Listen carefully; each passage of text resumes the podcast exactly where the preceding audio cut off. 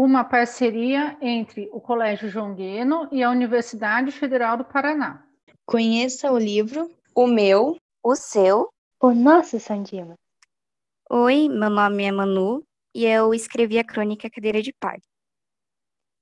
Naquela casa antiga, feita de madeira, uma casinha aconchegante e que durante muitos anos foi meu lugarzinho favorito em todo o mundo, há 10 anos acontecia um momento que guardarei minhas lembranças para toda a vida. Na cozinha, armário cheio de louças, um fogão a lenha, um caixote azul de madeira e uma cadeira. Cadeira de madeira marrom escuro, provavelmente pintada, estofado trançado, feito de palha, a qual tem muitas histórias a contar.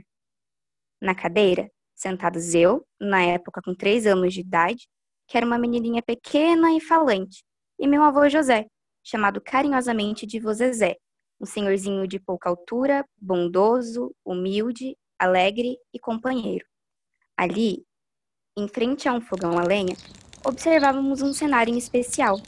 Chão de terra com algumas plantas e uma mulher, minha avó, lavando roupas em um tanque. Não parava nem mesmo na hora do almoço, quando eu e meu avô comíamos um bom virado de feijão. A casinha ainda está lá no fundo daquele terreno, grande na Rua das Funcionárias, no bairro São Dimas. Minha avó continuou lavando roupas, mas na casa da frente. A cadeira recebeu um novo estofado rosa e acabou perdendo seu antigo dono. E o que restou foi a saudade.